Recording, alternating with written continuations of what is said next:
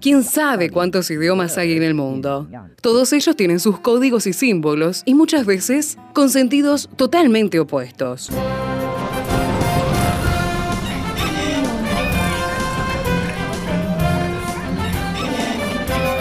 Jungla semántica. Para descifrar las palabras, para entender su raíz, para saber de qué hablamos. Jungla semántica. Nos lidera en esta expedición el profesor Héctor Leites.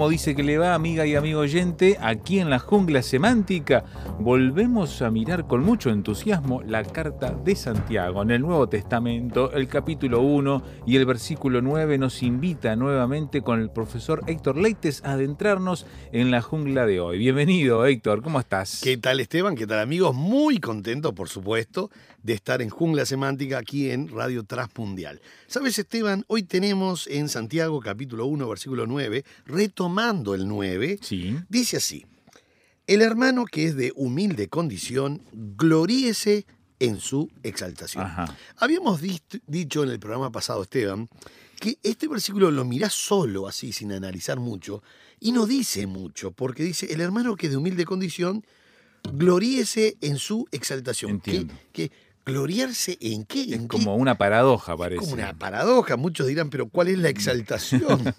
Sí, sí, tal cual. Bueno, lo que nosotros tenemos que volver a remachar en este tema es que habla del hermano, o sea, habla de un cristiano. Sí, A- sí. La palabra griega es adelfos. Cuando dice humilde condición, el hermano de que es de humilde condición, Ujú. es la palabra tapeinos. Y tapeinos es una condición exterior, o sea, con pocos recursos. Entiendo. Es lo que hoy se llama una persona pobre, ¿verdad? Una persona con pocos recursos externos. No, eh, no, no es el pobre de la bienaventuranza de Mateo 5, habíamos dicho, que allí, allí dice en Mateo 5, versículo 3, bienaventurados los pobres en espíritu porque de ellos es el reino de los cielos.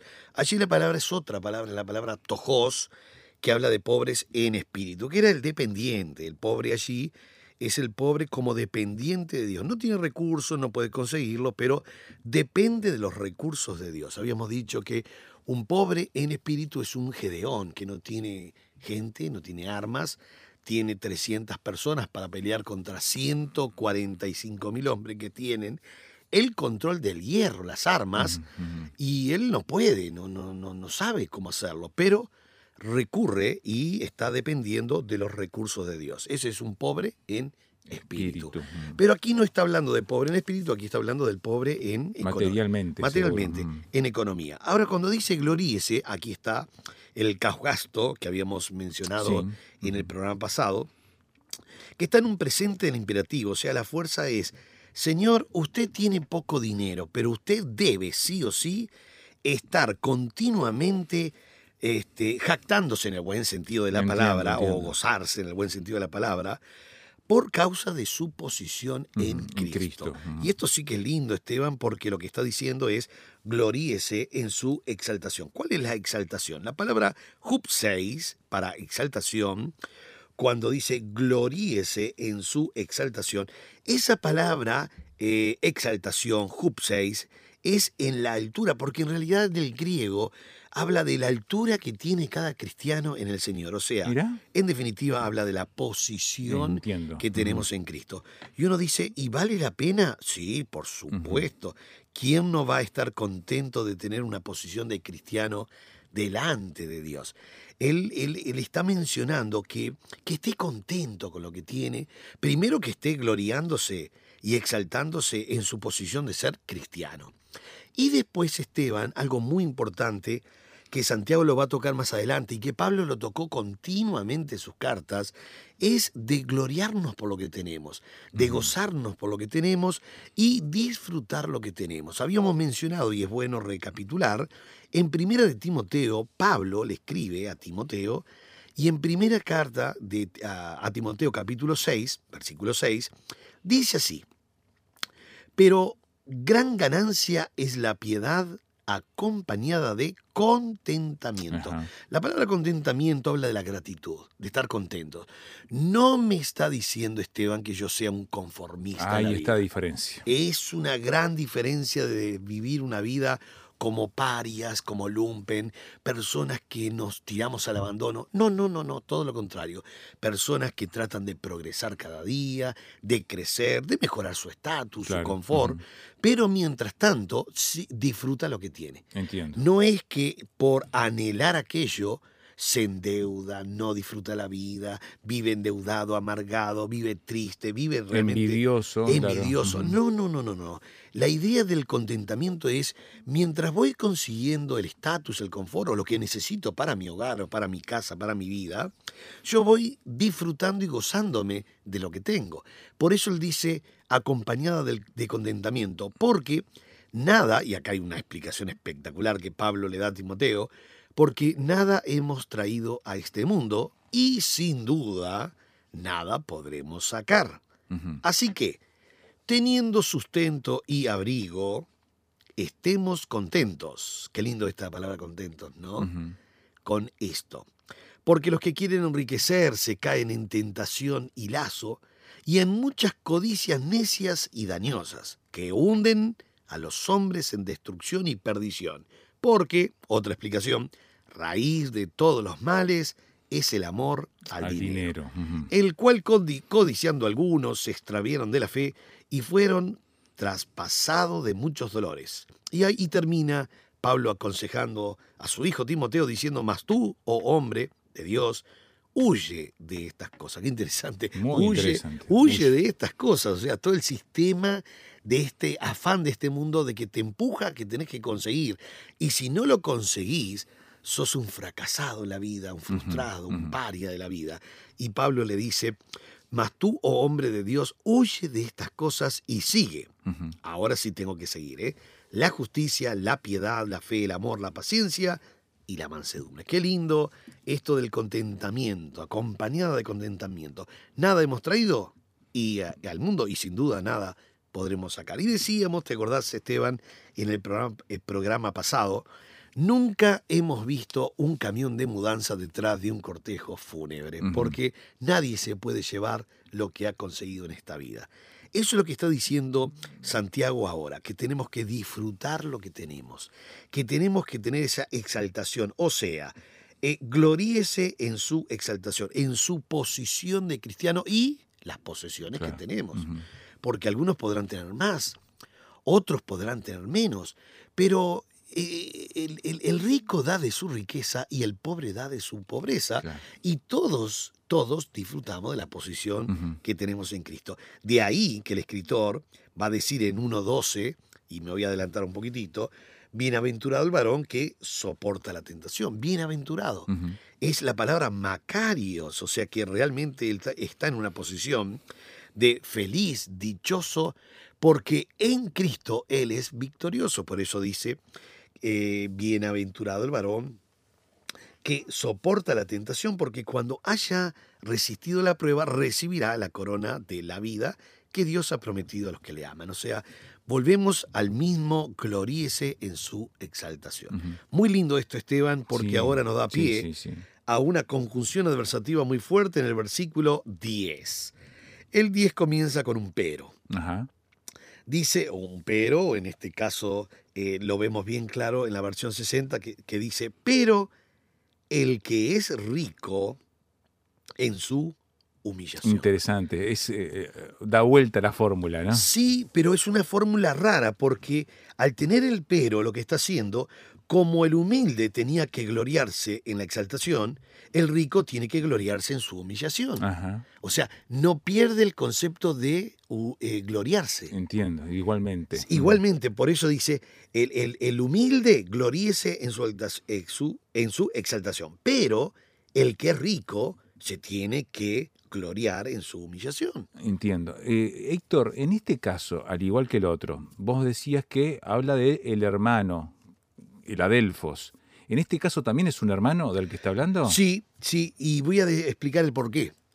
Porque aquí hay una mezcla entre hermano rico opresor y el hermano que no era rico Ah, opresor. eh, Y yo voy a ajá. aclararlo un poquito ahora.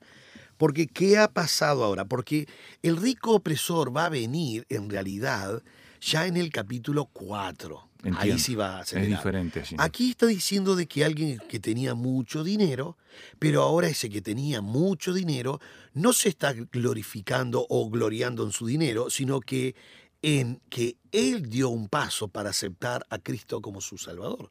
Por eso yo quería explicar bien el verso 10, porque este pero dice, pero el que es rico, o sea, recuerde la dignidad de su posición como hijo de Dios. Él tiene el dinero, pero no se glorifique porque tiene dinero, ni se gloríe porque tiene dinero, sino que gloríese en que usted no amó el dinero, amó a Dios antes que el dinero. Hacemos una pausa aquí en la jungla semántica, retomamos este versículo 10 entonces en esta contrastante manera, pero complementaria de verla del escritor, muy interesante el juego que está haciendo de palabras, de conceptos, pero llevando a un mismo punto. Aquí estamos en jungla semántica con el profesor Héctor Leites y ya volvemos. Prepárate para cumplir con tu llamado en el Seminario Bíblico de Fe de Montevideo. Por informes, signo de más 598 93 591 950 o ingresa en www.seminariobiblicodefeuy.com. Seminario Bíblico de Fe, enseñando con excelencia para un servicio eficaz.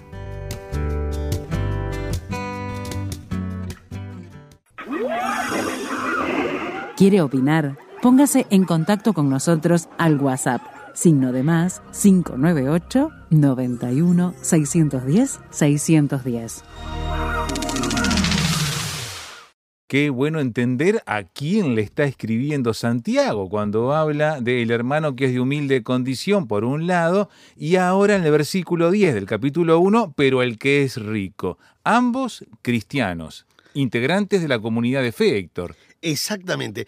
No hay que confundir con el rico del capítulo 5, que a ese sí le va a decir, vamos ahora ricos, llorad y aullad por las miserias que os vendrán. Vuestras riquezas están podridas y vuestras ropas están comidas por la polilla. Vuestro oro y plata están enmohecidos y su moho testificará contra vosotros y devorará del todo vuestras carnes como fuego. Impresionante. Eh, Ese es el rico, ese es el rico opresor Sí, sí. sin Cristo.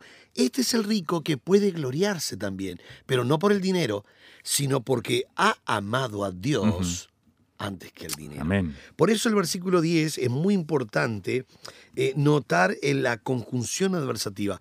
¿Por qué? Porque esta conjunción del verso 10, que en el griego es, una, es un de, de, de quiere decir este, conjunción adversativa, y la palabra rico, porque dice el rico, acá es el rico plusios. ¿Qué- ¿Quién es el rico plusios?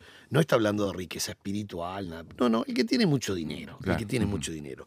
Ahora, ¿por qué también el que tiene mucho dinero se puede gloriar en su humillación? Bueno, voy a explicar. La palabra tapeinosei, que es la palabra humillación, es, eh, si será importante el griego, porque acá la palabra tapeinos me da la pauta de que este hombre ha sido despojado, ¿verdad?, de sus bienes por amor a Cristo. No quiere decir que se hizo pobre por Cristo, simplemente no pone el valor en el dinero, Entiendo. sino que pone el valor en Cristo. Por eso este rico ahora este Plusios en su humillación. Él dice, no me interesa el dinero, a mí me interesa mi Señor. En algunos casos inclusive quedaron pobres, como, como sabemos en la historia, personas que han dado su dinero, lo han donado o han hecho obras de bien. En fin, no importa si tiene o no tiene. Acá lo importante es que lo que tiene como importante no es el dinero, es Cristo en su corazón. Por eso él puede ahora, en el verso 10, pero el que es rico en su humillación. O sea, recuerde este, la dignidad de su posición como hijo de, Dios. Exactamente. Y, que puede realmente regocijarse en el pensamiento de que es un cristiano también. Y explica algo muy importante en el verso 10, y no hay que olvidarse nunca, porque él pasará como la flor de la hierba. Ahora, porque él pasará como la flor de la hierba. Es interesante esta, idea del versículo 10, está sacada, bueno, está tomada un poco de Isaías, pero a, mí me gusta lo que dijo Pablo a los filipenses, algo muy parecido, ¿no?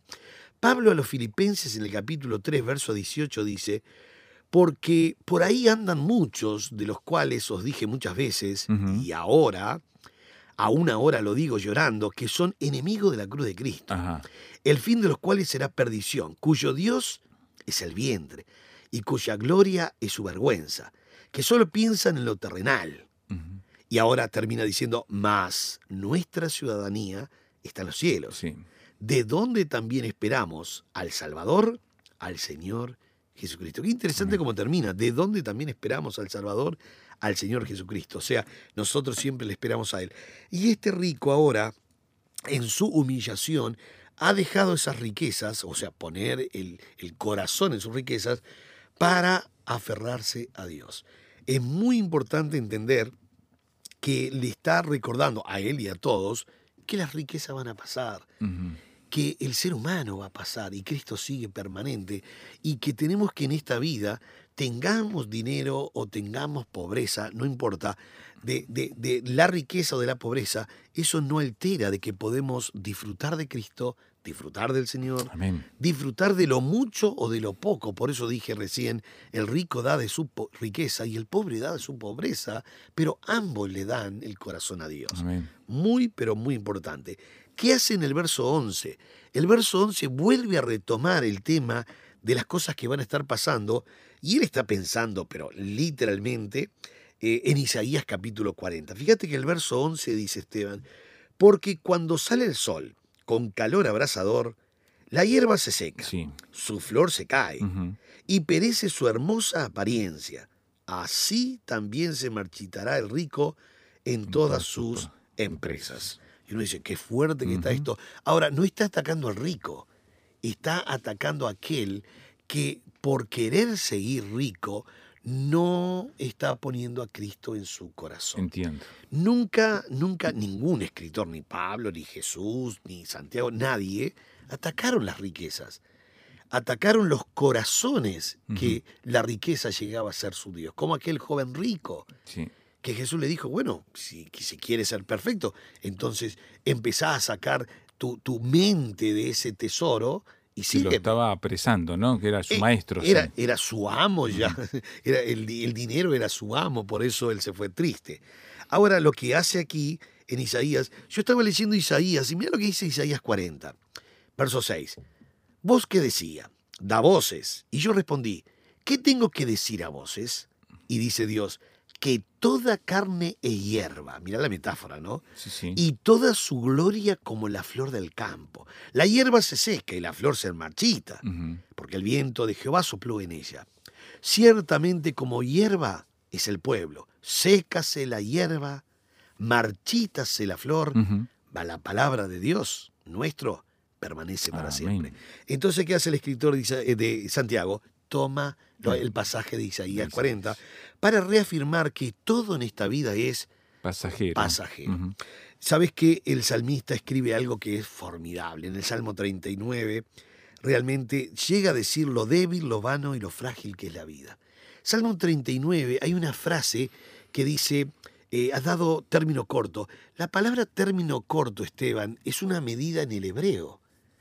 Es los cuatro dedos que nosotros tenemos de la mano. Sí. Eso es palmo menor. Mira. Y Es lo que menciona el libro del Salmo. Palmo menor. Porque no había pulgadas ni centímetros Claro, en aquel claro, momento. Era palmo man- me- menor, palmo mayor y lo que es un codo de la punta de los dedos hasta el codo literalmente. Y dice así, el Salmo 39. Hazme saber, Jehová, mi fin y cuánta sea la medida de mis días. Sepa yo cuán frágil soy. Fíjate que está diciendo que la vida es frágil, ¿no? Hoy estamos, mañana no estamos. Viste que una de las frases que se dice en los velatorios es no somos, No somos nada. nada, sí. Ahora, nadie lo dice en Navidad. o No, no, no. o En el velatorio, En el velatorio se dice esa frase. Nadie lo dice cuando está cumpliendo años, nada, nada. Pero cuando estamos en el velatorio decimos, no somos nada. Fíjate que ayer yo estaba conversando con él, la semana pasada estuve con él y hoy estamos acá. Eh, Porque la vida es frágil. Y él dice, sepa yo cuán frágil soy. He aquí, diste a mis días término corto. Esa es la palabra eh, palmo menor. Término corto. Es una medida en el hebreo que es realmente lo- la distancia que tenemos de, de los cuatro dedos. O sea que la vida es frágil. Ahora nos damos cuenta que la vida es breve, porque término menor, este término corto es el- la medida más corta de que, que había. Dice, y mi edad es como nada delante de ti. Ciertamente es completa vanidad todo hombre que vive. O sea que ya tenemos que la vida es frágil, Sí. la vida es breve y ahora la vida es vana, porque dice completa vanidad. Ciertamente como una sombra es el hombre, ciertamente en vano se afana. Amontona riqueza, mira esta frase Esteban, amontona riquezas. Y no sabe quién las recogerá. Claro, porque una vez que murió, quedan los hijos, los nietos, Se los reparten tíos, todos, se sí. reparten Mm. todos, se pelean todos. verdad. Menos mal que el, el difunto no se entera de las peleas. Todo el lío ese, sí. Ahora dice, amontona riquezas y no sabe quién las recogerá. Y termina el Salmo 39, versículo 7, diciendo, y ahora, Señor, ¿qué esperaré? Mi esperanza está, Está en ti. Mm. Esteban, cuando, y quiero finalizar el programa, justamente citando cuando dice el versículo 11, eh, se marchitará el rico en todas sus empresas. O sea, la palabra empresas, que es la palabra griega por ellas, por ellas es una cantidad de caminos que toma el hombre dejando a Dios de lado. Y él dice, yo voy a hacer esto y voy a lograr esto, voy a comprar acciones acá y voy a comprar acá y allá. Y de repente le viene una CB y no puede disfrutar nada de lo que invirtió o gastó en la vida. Esas son las por ellas, son las empresas, los caminos. Y se marchitará, o sea, desvanecerá totalmente, dice. Esteban, estamos en esta vida de pasada, no sabemos cuánto más vamos a estar, pero lo importante es que mientras estemos respirando, estemos adorando, exaltando al Dios eterno, soberano, disfrutando de lo mucho o de lo poco que Dios nos ha dado. Seamos realmente, como dijo Pablo, ¿verdad? Seamos personas con gratitud y teniendo sustento y abrigo, dice que la, la piedad vaya acompañada de contentamiento, con gratitud. Realmente estar contentos con gratitud con lo que Dios nos ha dado. Querido amigo, eh, tal vez usted está pasando un momento difícil en este día. Tiene muy poco dinero, pero tiene muchas cosas más. Tiene su familia, tiene su casita, tiene su vida comprada por la sangre del Señor Jesucristo. Empecemos a disfrutar el Evangelio, empecemos a disfrutar, como dijo Santiago, que podamos realmente, como dijo él, gloríese en su posición de cristiano. Que Dios le bendiga muy, pero muy ricamente en este día. Hasta aquí el programa de hoy con el profesor Héctor Leites. Te esperamos la próxima semana para seguir adentrándonos en la jungla semántica.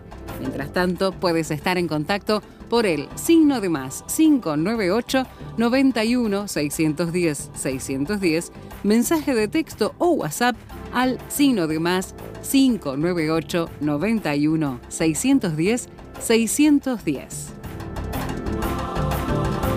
Jungla Semántica es una producción del Seminario Bíblico de Fe y Radio Transmundial.